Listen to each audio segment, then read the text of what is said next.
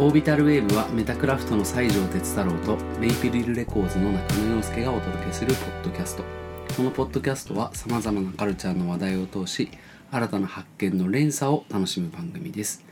定期的に配信していますが本日はボリューム2ということで収録しています、はい、ということで哲太郎さんはい。あ、今俺、今日のゲストのトラちゃんにエロ動画を送ってき ました。夢中になりすぎやえー、そうですね。こ今回もゲストをちょっとお呼びしてやっていこうということなんですけど。エアドロップで。エアドロップで、はい。便利な世の中だよね。間違えたらどうすんだよっていうね。まあまあまあ、ちょっと話の腰を落としました。いやあの前回第記念すべき第1回に続いて今日もゲストに来ていただいておりますと、でまあなんかゲスト呼んでえっとやってみようぜっていうところであの前回はあの KB さんっていう16というお店の店主に来ていただいていてえっと今回はえっとまあそうですね。あの まあ KB さんもそうなんですけどみんなが素朴に思ってる疑問とかをなんかこう知れてさらにこうカルチャーに出会うきっかけみたいになったらいいなというところで、えーゲストを呼んで話していくわけですが今回は、えーコーヒーですね。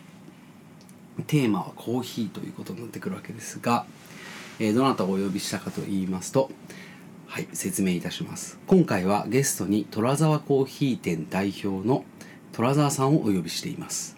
虎沢さんは今年から池尻大橋で月曜だけのポップアップコーヒースタンド虎沢コーヒー店を開業。またメッセンジャーとして自転車をかっ飛ばしてもおり二足のわらじを履きこなすライフスタイルを実践している方です。はい、というわけでトラちゃんはさんおよびトラちゃんをお呼びいたしました。っていう紹介の仕方でいいかな？はいもうめちゃめちゃかっこいいですね。僕が作文しました。ありがとうございます あの僕も実はトラちゃんとの出会いは哲太郎君のイベントであのーどこでやったやつだったかな？日本橋です。日本橋だよね、うん。そうだよね。あそこでやってるイベントに行った時にあの中のこうギラッとした雰囲気にあのちょっとやられて外に出たらそこでコーヒー店を出してたのが、えー、とトラちゃん。そこで思わぬ長居をしてくっちゃべるっていうね。時間を過ごしましたね。それがきっかけでございました。二人は？は Good People Good Coffee でうんうん。知り合って、うん1年半ぐらい喋っても喋らなくてもみたいな感じでお客さん同士でいてって感じですよね。ちょうどそのようすけくんが来たうちの、多分それも2019年ぐらいのえっ、と、まあ、忘年会だったかな、そうだね。日本橋でやったやつで、うん。まあうちの会社だけじゃなくていろんな、まあ、飲食店だとか、まあ、複数の企業でうん1個のビルを借り切ってやるっていう、まあ、イベントでそれの入り口付近でトラちゃんの、まあ、コーヒースタンドを出してもらったっていうのが割と直接話したきっかけというか一番最初だったかなっていう。んでトラちゃんはその後、まあ俺はそもそもよくまあ言っている Good People Good Coffee の,、まあその店主に紹介されたわけだけど、まあ、あのグッピーって、まあ、 Good People Good Coffee 略してグッピーですけれども、まあ、月曜日いつも休みだったんだけど、まあ、その月曜日の空いているその空間でトラちゃんがその毎週月曜、まあ、ポップアップのコーヒースタンドを始めていてもう今大盛況ですね。ありがとうございます。どうですか？僕もなんか月曜いつも閉まってたから、あのルーティンが月曜日だけちょっとさもの寂しくなるんですよ、うんうんうんだからそれでトラちゃんがは開けてくれるってなって、まあ、結構嬉しくて、うん。いや行き場所ないんで なんか月月曜日浮遊する幽霊のようにあの辺りをこう寂しいなと思いながらなってたから。グッピーのお客さんはみんなそうっすよね。うん、うん。普通にあのでも結構お客さん来てくれてる？結構来てますね。ああよかった。雨の日以外はうん。だいたい前働いてたコーヒースタンドよりもうん。来てると思います、うーん。すげえ。そうか。ありがたいことに。なるほどな。みんなももうあの月曜日空いてるって多分嬉しそうな感じだね。想像できる。うん、もっとずっとそのよく俺とかあとラッパーの JP ザベイビーとかずっとうん。グッピーにいて、月曜とりあえず場所だけでいいからみたいな。開けてほしいみたいな話はずっとあったけどあそこの気難しい店主がなかなか開けなかったんだけどようやくその彼が唯一認めたトラちゃんがそうだね。開けてくれるっていう。なんか丁寧ななんかこう指導もちょこちょこ受けながらやってるイメージが。そうっすね。やっぱ今までやってきたコーヒー屋の常識からは Good People Good Coffee はうん。こう外れたところでやってるんで、うんうんうん。うん、やっぱなんて言うんだろう。そこのグッピー色を自分に植え付けないと、うん。うんトラコをやってもこうアンバランスな関係になっちゃうかなっていうところで、まあ、今までやってきたことプラスグッピーのいいところをこうあイズムというか。イズムをうんうん。先にグッピーの説明しなきゃいけないかもしれないね。グあそっか。ッドピープグッドアングッドピープルグッドコーヒーの説明をしよううん。うんうんうん、池尻大橋にあるあのとても素敵なコーヒー屋さんなんですけれどもあのまあ僕はいつぐらいかな？ほんと1年ぐらいかな通い出してまだ。そう。僕は基本朝行くことが多いんですけど基本的に毎日あの仕事に出かける前に寄ったりとか。1年なんですね。もっと昔からやってる多分多分ね感じ1年ぐらいなんだよね。そう。スケートボードの帰り寄ったりとかそれも結局あのまあ何回も話題に出てくるそのウィムスであのトモスさんの話をよく聞いてたしそうでまあ行こうみたいな感じで行くようになってそしたらオールユアーズの木村さんとか、まあ、池尻でお店やってるからそういうところでまた会えたりとかして行ったら誰かしらに会えてとか話せたりするなみたいなんで行くようになるみたい。まあそうですね。その、まあ、コーヒーも美味しいんですけどどっちかっていうとそのコミュニケーションを売りにしてるような、まあ、コミュニティスポットみたいな感じになっていて、まああの辺の、まあ、それこそ陽介君みたいなミュージシャンだとか、まあ、ラッパーあとトラちゃんとかもともとその自転車のクルーだったりとかするから、まあ、そういうコミュニティがいろいろとこう、まあ、池尻大橋大橋ジャンクションジャンクションシティですからね、うん。もういろんなこう血が混じり合ってるみたいなまあそういう、まあ、ちょっとサブカル空間なわけですよ、んでまあ割とみんなから愛されていてでまあその人がいろいろ集まってくる。でまあ今そこでトラちゃんがトラザーコーヒー店略してトラコうん。を月曜日にやっていますということです。ねそうですね。でトラちゃんもすごいそのまあファンが多くてで、うん。みんなあのグッピー本体やってる時とは同じお客さんもいるしまた別のなんか人たちもいろいろ集まってきている。という、うん。まあちょっと一味違う月曜日だよね。グッピーとは。そうですか。ちょっと違いますよちょっとそのメニューも違うしね、うん。あんまあそうっすね。かなりあのガツンとくるあのコーヒーが飲めるっていう,、もうもちろんいろんな味のが選べるとは思うんだけど。またなんか月曜日だけちょっと違う味っていうのもいいよね、うん。すごく、うん、そういう「ポップアップっていう形態とかもすごい新しいし今風だなと思って、本当に。うん。なんかトラちゃんってさだ俺初めて会った時にもいろいろ話したけどもともとそのコーヒーをやるぞみたいなコーヒーだみたいなのっていくつぐらいというか？18っすね。若っ。10え今いくつだっけ？今30っす。30か。じゃあもう12年前ぐらいからそうですね。地元の岐阜県にいる時にそう思い立ってうん。やり始めましたね、そっか。えじゃあコーヒーコーヒーをやろうと思ったきっかけみたいなのときっかけはえっ、ともともと家実家がみんな自営業をやってる、だから父親は陶器屋さん。はいはいはい。岐阜県土岐市っていう町は陶器がすごく盛んな町で。うーん炎の町って呼ばれてるんですけどこう、うん。炎？そうあの釜焼きの町あなんですよ。あそういうこと。その炎だ。で実家も釜焼きで。おー。で、まあ、同級生にも釜焼き屋の男がすごい多くてっていう家でこう生まれ育って、うん。で兄は兄で3兄弟でこう真ん中に兄がいるんですけど、うん。兄はあの造園土木をやってるんですうよ。ん。で虎沢陶器虎沢造園土木ってなった時にこう俺もなんかやらなきゃ的そうななんか自分でこうやらなきゃ屋号を欲しいみたいな。やばそれ。で身の回りの人もこう、まあ、スケボーで言ったらスカルスケーツとかおそういうところのやっぱ自分でお店を持ってたりとかっていう人たちがよく自分の家に集まってて、うんうんで自分で何かやるんだったらっていう考えに自然となっていったんですようん、ね。うんでじゃあ何やろうってなった時に一番最初に思いついたのはビレバンが好きだったんで当時。うん。雑貨屋さんやりたいと思ったんですけどいや雑貨屋さんで飯食っていけないよなっていうところからうんうん。じゃあ飲食。じゃあ居酒屋俺お酒飲めないし、うんうんバーはもうもってのほかじゃあコーヒーだなってなったところから絞り出してのコーヒうんなるほど。ーなんですよね。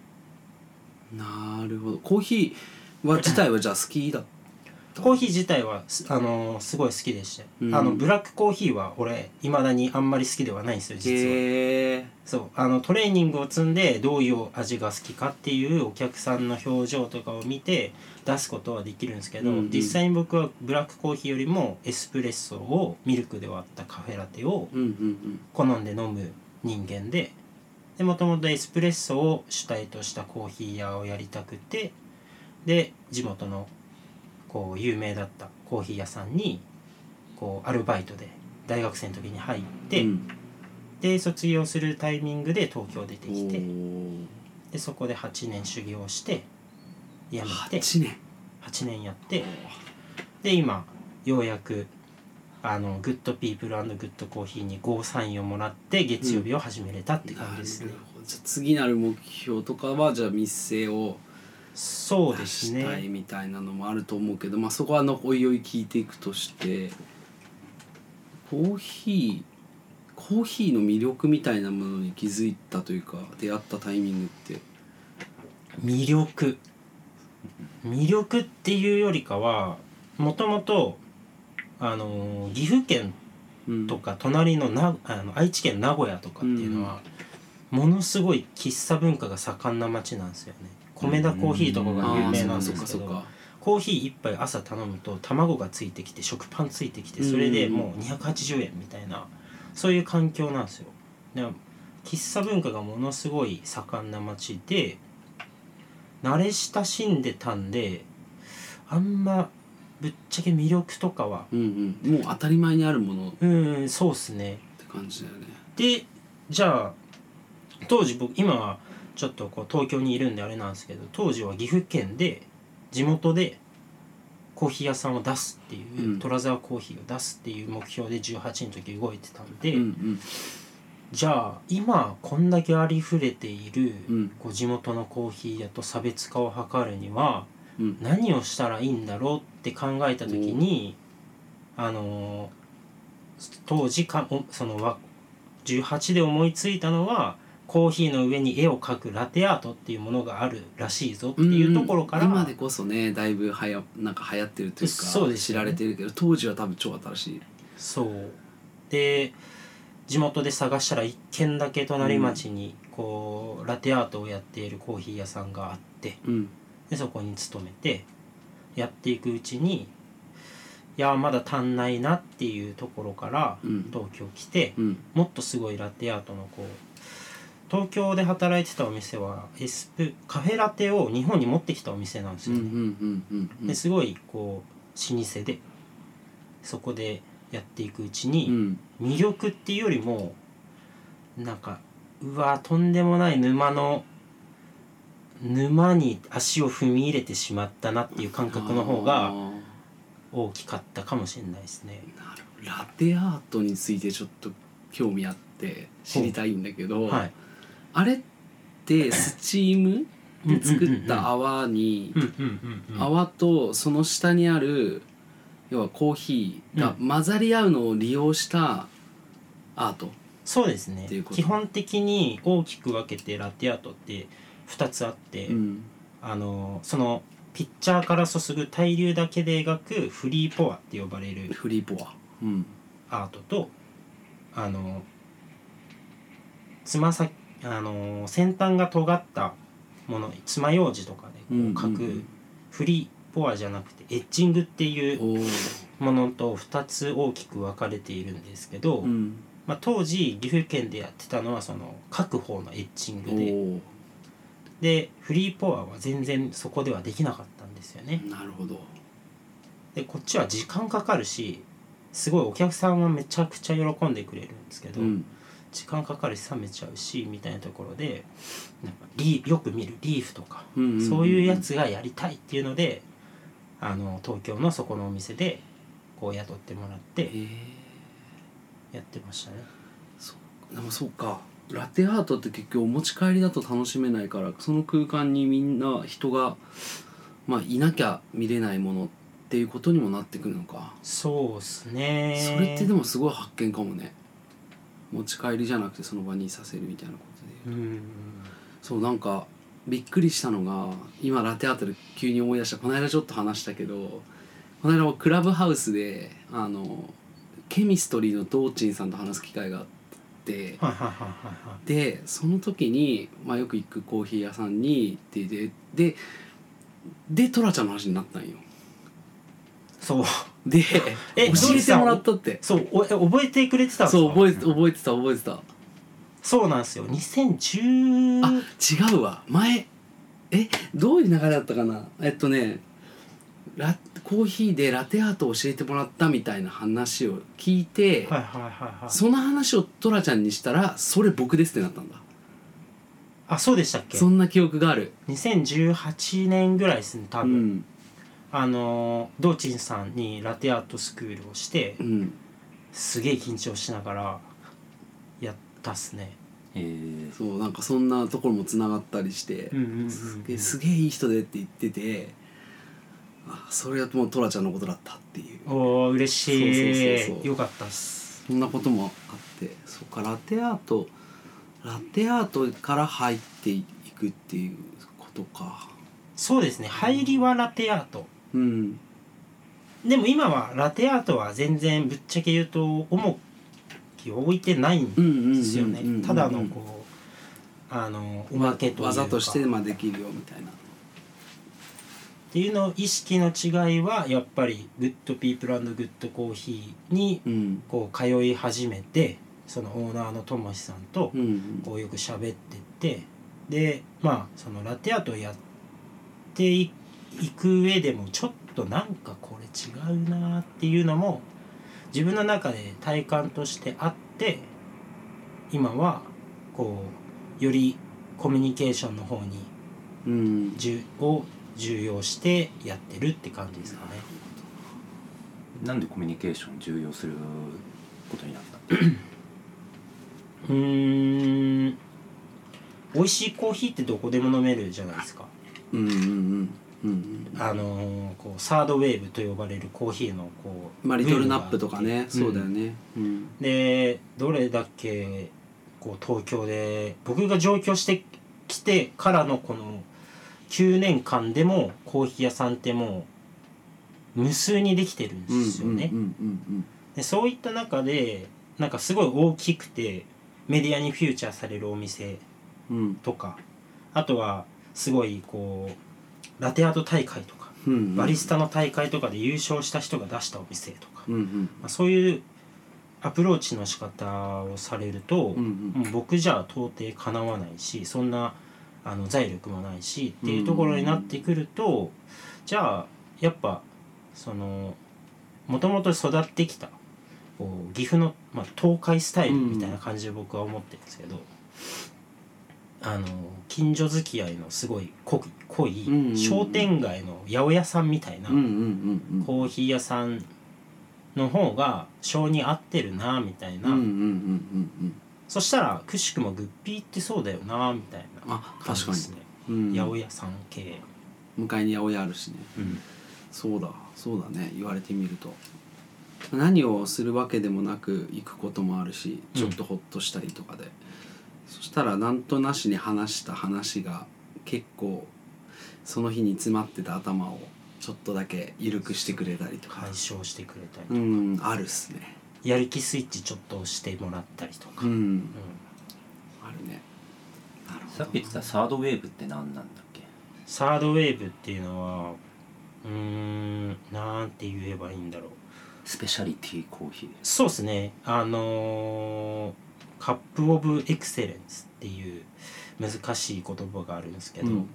えーこうでもこれをもしコーヒーにすごうんい精通している人が聞いてたら「いやお前違うよ」っていう感じで言われるような今ことを今から話す。んで、うんうんうん。あくまで自分のあくまで俺の価値観として聞いてほしいんですけど、うん。あのーサードウェーブってあのーこうエチオピアとかブラジルとかコロンビアガテマラとかっていろんな豆の産地があるじゃないですか。でその豆の産地の人ってもうものすごいあの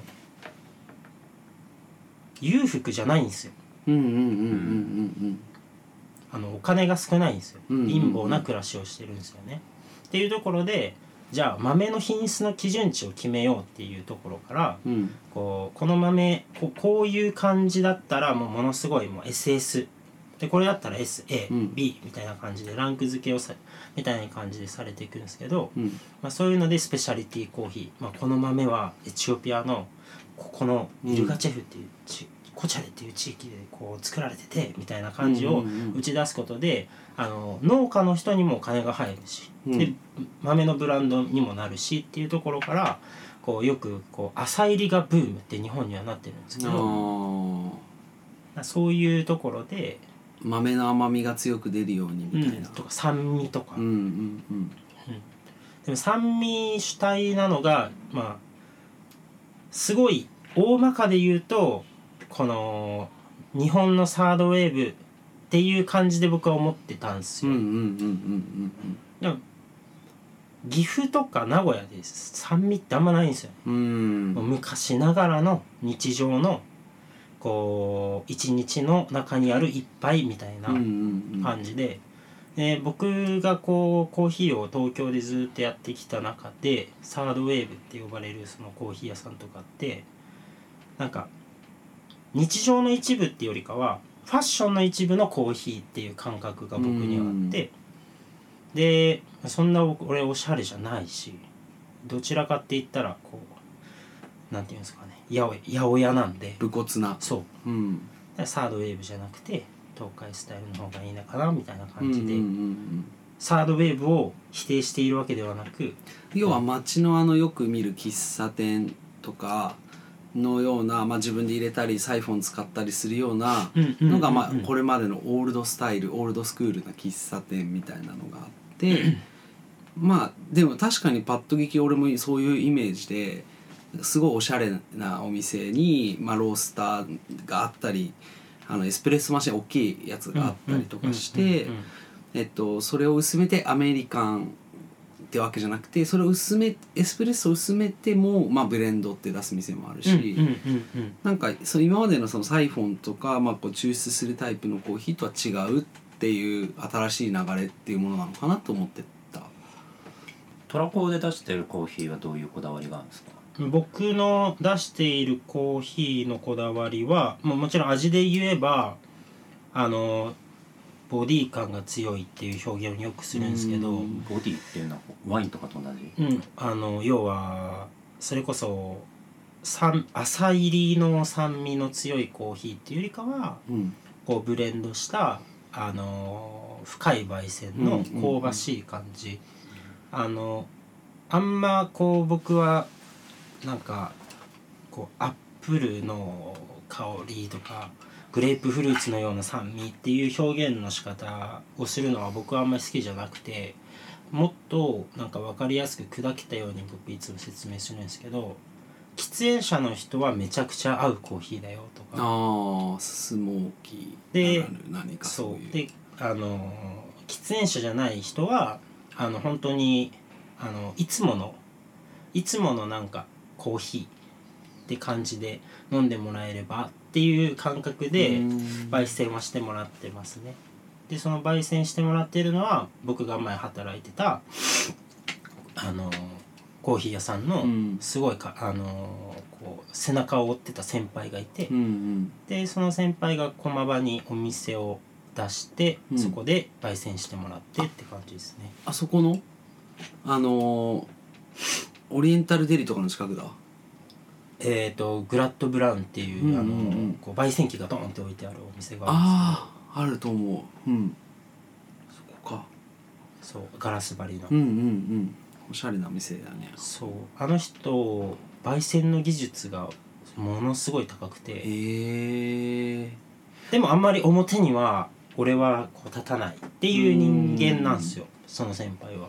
ただその技術っていう面はもうずっと長いこと僕は見てたんで、うん。この人にこういうテイストでこう伝えればもう思いのと思い通りの豆が届くっていうのはうん。もう分かっててで届いてから23回ディスカッションをして今の味に行き着いたって感なじですか、ね、るほど。楽しそうだね。コーヒーのさ なんかレコードっぽいなって思う。工程が多いからあのその工程ごとにその味の変化があるだろうなみたいな。で例えば何でもかんでもいい豆だけ使って作ればいいっていうわけでもきっとないんだろうなっていうのがあって、まあ、ブレンドっていう工程があって、でそれをどう焙煎するかでも変わるとか、産地によっても味も変わるとはもちろん思うんだけどすごい長い工程を踏んでなんならせ世界中ぐるぐる回ってたどり着いて飲んでる一杯ってことだもんね。豆自体からしたらそうですね。そうだよね、うんうんうんうん。そう。でじゃあ焙煎の技術とかっていうのってもちろん百戦錬磨のものもあると思うんだけど、こうやってきたね。どどういうひ火入れみたいなことだよね。そうですね。でも僕は実際はそのコーヒーを入れる側の立場の人間でずっとやってきたんで、あの焙煎に関しては全く無知と言っていいほど、うんうん。ある程度はその焙煎機と焙煎師さんとこう3人でこう修行中にやったりはしたんですけど、うんうん。あの語れるほど実力は僕は持ってないうんうんんで、うんそうどちらかといえばそのもう僕ができない焙煎の仕事を先輩にしてもらって、うんうんうんその先輩が入れた味あのこ焼いてもらったコーヒーの味を僕が表現するっていう立場ですかね。おー。じゃあバトンがこうどんどんつながってくるんだねそうっすね。なんか僕そのただ、うんま、豆がいろんな種類の豆から自分の好みのブレンドを選ぶとそれを焼い焼くっていうか焙煎をした時にまたさらに変わる味とかも想像しながらあそうですそうです。最終的なアウトプットをこうイメージして作っていくうんそうですね。みたいなことだよね。その8年間修行してたお店でうん。大体のコーヒーは飲んできてでうん。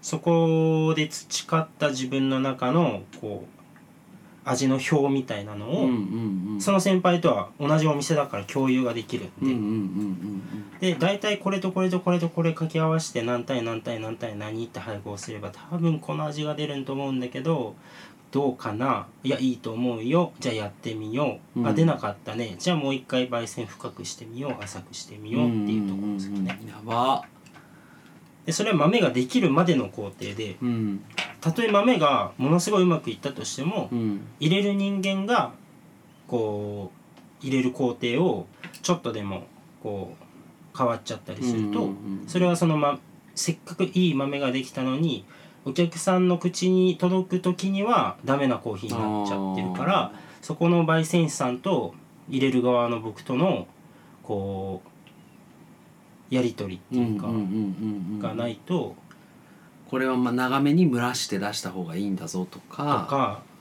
結構パンパンに詰めてエスプレッソ出さないとこの感じ出ないよとか、とかそうですね、うんうんあのー引き目がどうのこうのとうんか、あそうか。気圧とか、そう。うんうんうんうん僕ら普段もう何気なくさ飲んでいるわけですよ、うんうんうんうん。うん、でグッピーに行く時はもちろんあの美味しいからいっぱい飲んじゃうんだけどあの普段缶コーヒーとかさ、その普通にコンビニで売ってるボスとかさなんかグビグビやるけど、まあ、あれらも全部そういう工程を経て届いているとなるわけででもじゃあそういうコンビニとかで飲むものもさきっとそれなりにいいものだと思うんだけどそうではないなんかやっぱこう店で飲むで入れてもらって飲むみたいなそのところの魅力もやっぱりあるから、うん。そこになんかそこの魅力っていうのはもしかしたら場所なのかもしれないよね、うん。喫茶文化なるものも、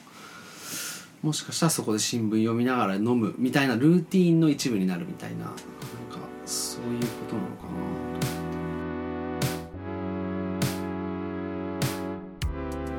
お話の途中ですがこのお話は後半に続きます今後オービタルウェーブへのご意見ご感想を伝えられるアカウントを制作予定です。楽しいなと思ってくれた方はお聞きのポッドキャストアプリでぜひ登録をしてください。新しいお話がアップされた際に通知が届きます。それでは次のお話までごきげんよう。